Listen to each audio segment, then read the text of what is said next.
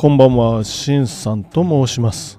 元証券マンのファイナンシャルプランナー、ストリートアカデミーで講師もやっていますよ。ということで、今日は2月20日月曜日、週の初めですね。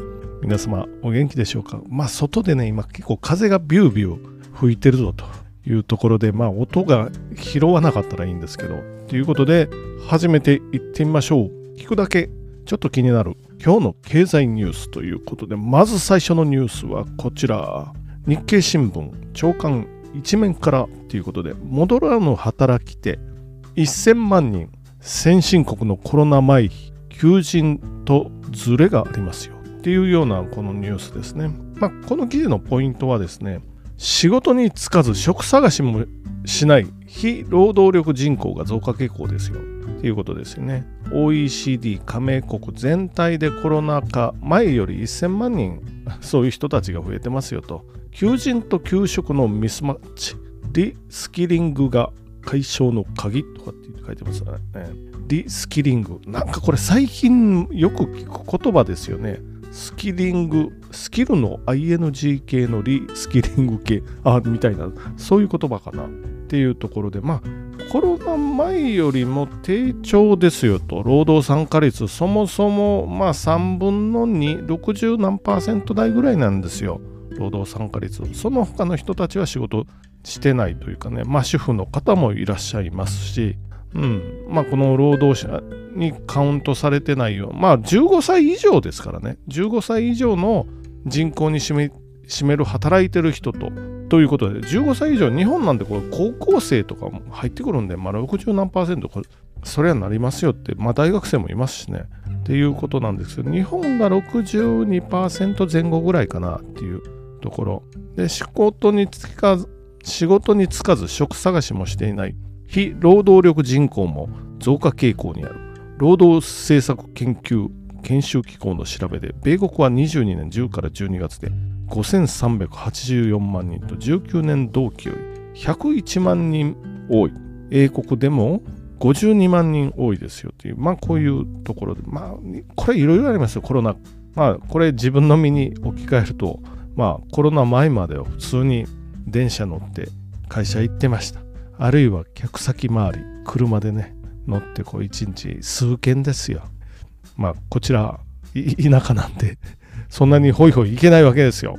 でコロナになってこの Zoom なんていうのはまあ目にしたってその前からありましたけど Zoom でももうみんな今や当たり前に Zoom って使ってるじゃないですか。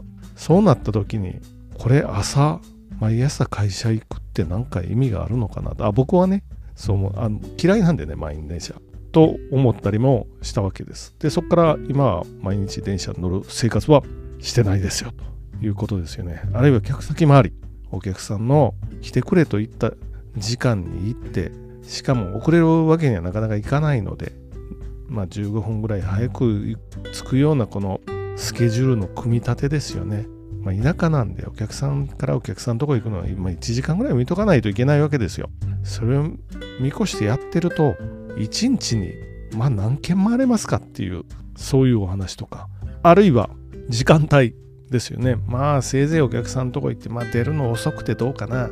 まあ20時とかね。まあそこらでしょう、まあ、20時になるとでもまあよっぽどなんていうか仲のいいお客さんですよね。もう夕食の時間まあ普通の家ならまあかぶってるか過ぎてるかっていうところなんでまあそう考えると夕方ぐらいまでなんでまあ、その辺の時間的制約ですよね。これが Zoom は関係ないというか、ほぼ関係ないですよね。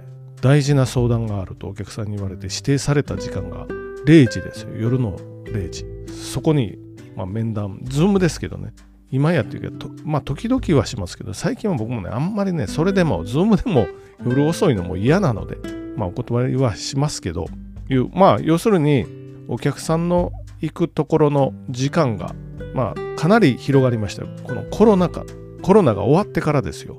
っていうことですよね。あるいは、まあ、変な時間でも、ズームならいけますよ。まあ、まあ、まあ、変な時間っていうのまあ、これで日本国内ですよね。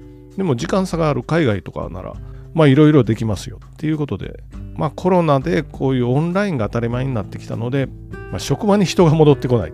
まあ、イーロン・マスク氏あたりは、出てこい出てこいって言ってますけど、もうそうすると出ていくのが嫌で辞める若手社員が結構いますよみたいなそういうお話もあるみたいですよねなのでコロナがいろいろ風景を変えたかなっていうところがまず一発目のニュースでした。で次のニュース。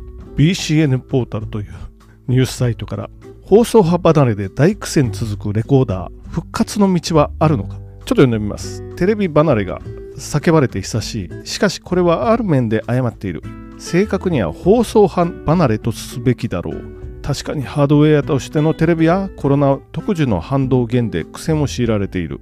この1月の販売台数89.3%金額90.6%と前年割れだしかし1割前後のマイナスで踏ん張っているテレビはまだなんとか売れているのだ。引用、ここまでにしておきましょう。もう一丁引用かな。放送波離れの影響をもろに受けている製品がある。レコーダーだ。放送波コンテンツを録画し時間差で視聴したり、ブルーレイ、BD に保存するなどしてライブラリー化するための機械ですよ。ということで、これがもう3分の2ぐらいになってるのかな？要するに3分の1は消えてますよ。タイトルの放送波離れで大苦戦続くレコーダー復活の道はあるのとか？と聞かれると、まあ僕ならないというふうに思いますね。テレビ録画して見ますか？っていうお話ですよね。地上波テレビですよ。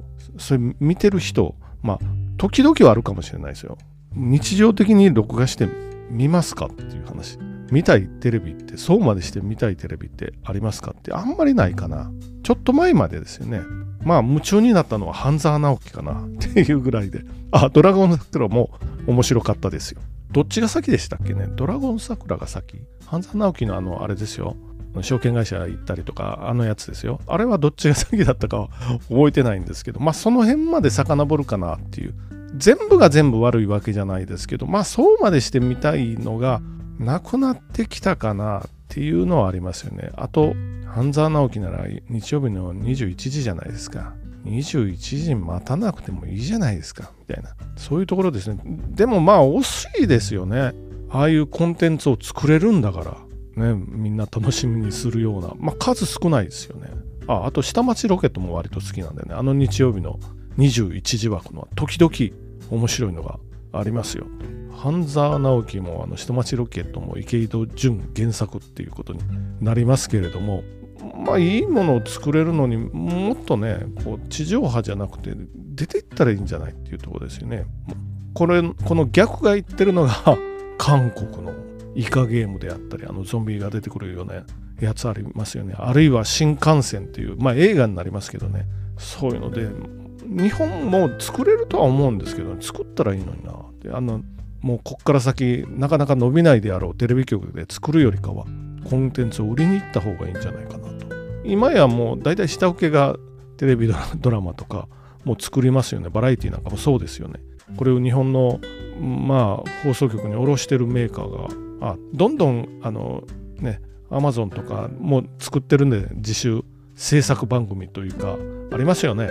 まあああいうところにどんどんどんどん、はい、入社していってるんかなっていう気はしますけどで残った人間がテレビ局向けのを作るようなそういうことになってきてるのかどうかっていうのはよくわからないんですけれどもまあ今のテレビの感じだとまあ見ないですよね。レコーダーも当然売れないということです。ということでまあ2つ目のニュースはこんなところにしておきましょうか。で最後のニュースが「週刊ダイヤモンド」から半導体最後の賭けというこのまあ特集ですけどね「週刊ダイヤモンド」の時々面白い特集があるんですよ。半導体の特集になってたので、今回面白かったなっていうところ。というか、まあ今の世の中、株価と半導体、切っても切り 離せないんで、これ、これを知らないわけにはいけないぞっていうことですよね。じゃあどんな感じだったのか。まず一番、半導体、日本敗戦ですからね。敗戦からの復活ということで、敗戦したのはだいぶ前ですよ。敗戦したからこうなってますよ。で敗戦といえばまあ戦争に負けたのが1945年ですよアメリカに負けました、まあ、基本的にはアメリカ連合国に負けたっていうことですけれどもそっからもいろいろ負けてるんですよこの半導体これは1990年ですよねで他にも負けてるのはまあ、これも金融敗戦もしてますよ。おそらくこの一緒ぐらい、1990年、まあ、90年代、山一証券が潰れたのがいついつだ、97年か、そこらですよね。まあ、金融敗戦もします。してます。歴史歴史戦とか情報戦とかって言われる部分も負けてますよね。中国韓国にいいようにやられてますよ。でまあよく言いますけど現代の戦争は軍事的衝突っていうのは最終手段でもっとその前に経済戦やってますよ。これ。まあ半導体もこうですよね。経済戦。サイバー戦ですよ。もうサイバーなんて日本はザルですよ。で情報戦とかね。まあこの中に歴史戦っていうのもありますよ。情報戦やってますよ。政治家でも海外の何て言うか立場しか立場を尊重するような政治家しかいないじゃないですかいないっていうか、まあ、そういう人たち多いじゃないですか。あるいは放送局とかでももう海外の持ち上げるそういうお話これ情報戦ですよっていうのはあるんですけど経済戦のメインプレイヤーはやっぱり半導体とかになってきますからね。メインプレイヤーっていうかメインファクターか。半導体ですよ。で興味がある人はこの「週刊ダイヤモンド」を買って読んでいただけたらと思うんですけれども40年史から得た失敗の教訓とは日本のシェアは50%から今9%ぐらいに激減してますよと。1990年売上高ランキングっていうところでね第1位 NEC 第2位東芝あ世界でですよ。日本じゃないですよ。第3位はモトローラです。まあ今でもありますよね。スマホ今でも作ってますよ。で第4位日立第5位はインテルだったんですよね1990年のお話ですよ。30年前。33年前かな、もう。で、第6位、富士通。第7位は、テキサス・インストゥルメンツ。第8位、三菱電機。第9位、フィリップス。10位、松下電機産業っていうパナソニックですよね。それが今2020年になったらどうなってますか ?1 位、インテル。2位、サムソン。3位、SK ハイニックス。4位、マイクロンテクノロジー。5位、クアルコム。6位、ブロードコム。7位テキサス・インスルメンツ、8位 NVIDIA、9位ドイツのインフィニオンテクノロジーズっていう会社ですよね。10位メディアテックっていう、まあこんな、日本勢はどこにもいないですよ。まあ台湾は入ってないですけど、この2020。台湾はあの、ファウンドリーっていう受託製造なんて入ってないのかな。日の丸半導体が凋落した原因。日米貿易摩擦によるメモリー配線。ロジック半導体へ投資できるっていうのがあります。その次、自前主義を貫き、設計と製造の水平分離に失敗。ファブレス企業や、まあ、さっき言ったファンドリーですよね。台湾の会社なんてファンドリーになってるんで、太刀打ちできないですよっていうところですよね。まあ、しょぼいんですよ、投資額が。何百億でしょ。まあ、せいぜいね。あの、でかい半導体工場なんて4兆円、5兆円投資してますから、もう桁が2つぐらい違ってきてますよっていうことですよね。で、あ、それ書いてますね。国内デジタル、あ、投資の遅れあこれはそのそっちの投資じゃなくてお客さんの側がもうアナログなんですよ。有望な顧客を開拓できなかったっていうのありますよね。でやられてやられてますよ。ということでもう製品ごとに世界のジャイアントが君臨してますよ。例えばロジック半導体だとまあさっき言ったような台湾のメーカーとかね。アメリカでも NVIDIA でファブレス企業だとそうですよファブレスっていうのは工場を持たない企業ということでファウンドリーは受託製造ですよということで、まあ、台湾 TSMC、サムスン、もうこの辺が君臨なんですよ。中国も持ってますよ。半導体見通し23.5兆円ですよ。で、プロセッサーとかマイコンの世界ですは、まあ、演算処理とかね、パソコンとか、そういうところに使う会社、インテル、AMD あたりっていうことですね。で、メモリーですよね。DRAM とかね。メモリ分かりますよね。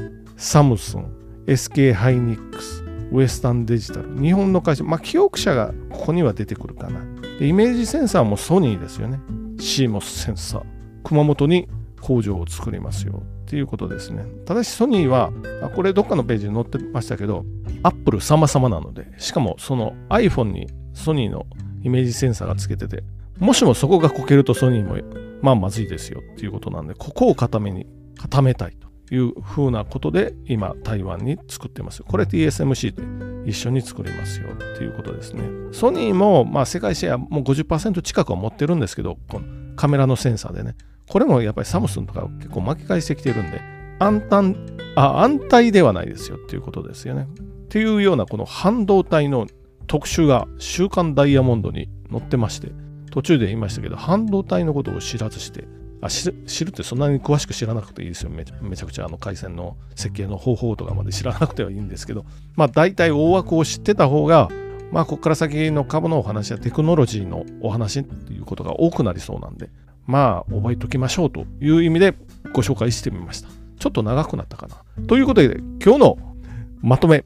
一発目は労働人口がコロナの前と後で変わってきてますよ。労働人口コロナの前にまだ戻りませんよっていうお話ですよね。まあいろいろ生活の変化が出ました。そのせいかもしれません。ということです。二つ目はテレビを、あの、レコーダーですよね。テレビに取り付けるレコーダーが売れなくなりました。まあこれは復活しますか？まあし、まあしないでしょっていう話ですよね。で、3つ目。